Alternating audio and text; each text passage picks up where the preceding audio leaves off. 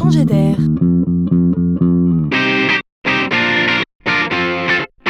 C'est la chronique de Laurent Collen. L'Internet pour tous. C'est le concept même de l'Internet. Mais à toutes règles, leurs exceptions. Avez-vous déjà entendu parler du dark web, comme l'Internet de l'ombre? Il s'agirait là d'une partie du web qui utilise l'Internet public, mais en circuit fermé. Mais qui peut bien user d'un tel espace Qui ressentirait le besoin de s'exprimer librement sur la toile, mais pas aux yeux de tous? Des scientifiques? Des révolutionnaires? Eh bien non. Figurez-vous que ce sont des intellectuels. On découvre ainsi l'intellectuel dark web qui se présente comme un véritable média avec ses podcasts et ses chaînes YouTube.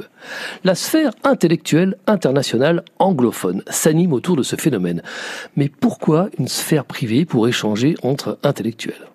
Tout simplement, et c'est cela qui est nouveau et étonnant, pour échapper à la tyrannie du politiquement correct.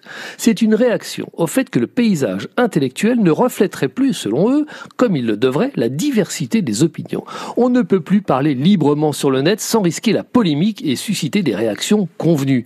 Alors on se cache, on est dans l'entre-soi, on y parle des différences entre les sexes, des revendications ethniques, de l'islam, globalement de tous les sujets délicats qui font débat. Qu'on ne s'y trompe pas, les idées n'auraient rien de sulfureuse, mais plutôt modérée et libérale. Ici, dans le dark web, pas de zone interdite. On se bat simplement pour défendre la précieuse et vigoureuse liberté d'expression à l'abri des censeurs mous.